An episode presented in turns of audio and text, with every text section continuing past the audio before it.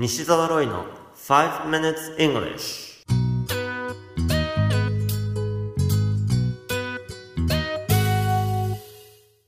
Good morning everyone. こんにちは。イングリッシュドクターの西澤ロイです。5 minutes English 朝の5分間で気楽にそして楽しく英語のポイントを一つ学んでしまおうというこのコーナー。毎回面白いもしくはびっくりするような海外のニュースをご紹介しておりますが今回のびっくりニュースはニューヨークからです。ニューヨーク発ロサンゼルス行きのアラスカ航空の機内で乗客の搭乗中に事件が起こったのです。プレミアムシートに座っていた男性に客室乗務員が話しかけました。別のお客様でカップルの方がいらっしゃいます。その方のためにエコノミーの方へ座席を移動していただけませんか？彼の隣に座っていた男性が代わりに説明をしました。私たちもカップルですので隣同士で座っていたいんです。しかしこの客室乗務員は引きませんでした。移動するか飛行機を降りるか選んでください。と迫るのです。そこでこの2人は飛行機を降りることを選びました。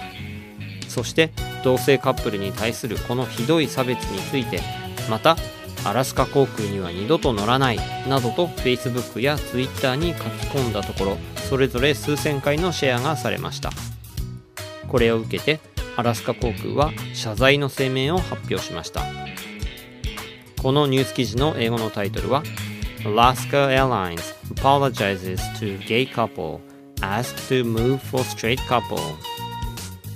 Alaska Airlines apologizes to gay couple asked to move for straight couple. アラスカ航空異性のカップルのために移動を求められたゲイのカップルに対して謝罪。ニューヨーク・タイムズのニュース記事からご紹介しました。今回は LGBT を取り上げたいと思います。いつの間にか LGBT という言葉が世の中で使われるようになりましたが、よくわからないという人のために何の略語なのかを説明したいと思います。まず L は Lesbian の頭文字ですね。Lesbian というのは女性の同性愛者を指しますね。次に G が意味するのは Gay。Gay とは男性の同性愛者のことです。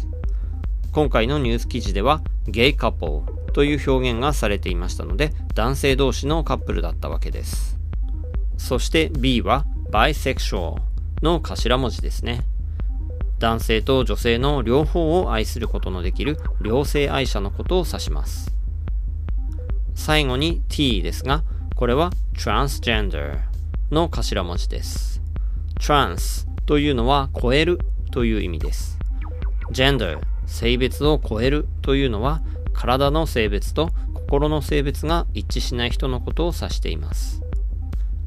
なお LGBT という言い方もセクシャルマイノリティを代表する呼び方でしかありません。この他にももっと様々なセクシャリティが世の中には存在します。興味がある人は調べてみてはいかがでしょうか。なお LGBT ではないことは straight と表現しますのでこれも押さえておきましょう。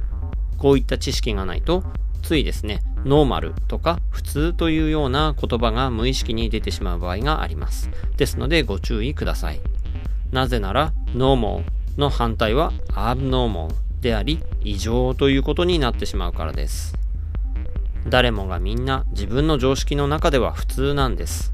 でもそこで自分と同じタイプや同じ考え方の人がたくさんいるからといってそれ以外の少数の人たちのことを認めなかったり普通ではないなどと考えるのは教養のある人がすることではありません。ちなみに私ロイはストレートで左利きです。左利きって人口の10%程度のマイノリティなんですよ。LGBT などの人も人口の10%弱くらいいらっしゃるそうです。人類の様々な多様性がもっと認められる社会をみんなで作っていきたいものですね。You have been listening to 5 Minutes English お届けしましたのはイングリッシュドクター西澤ロイでした。それではまた来週お会いしましょう。See you next week. Bye bye! まるちゃん。はい。今から言うことを英語で言ってください。はい。この世は弱肉強食だ。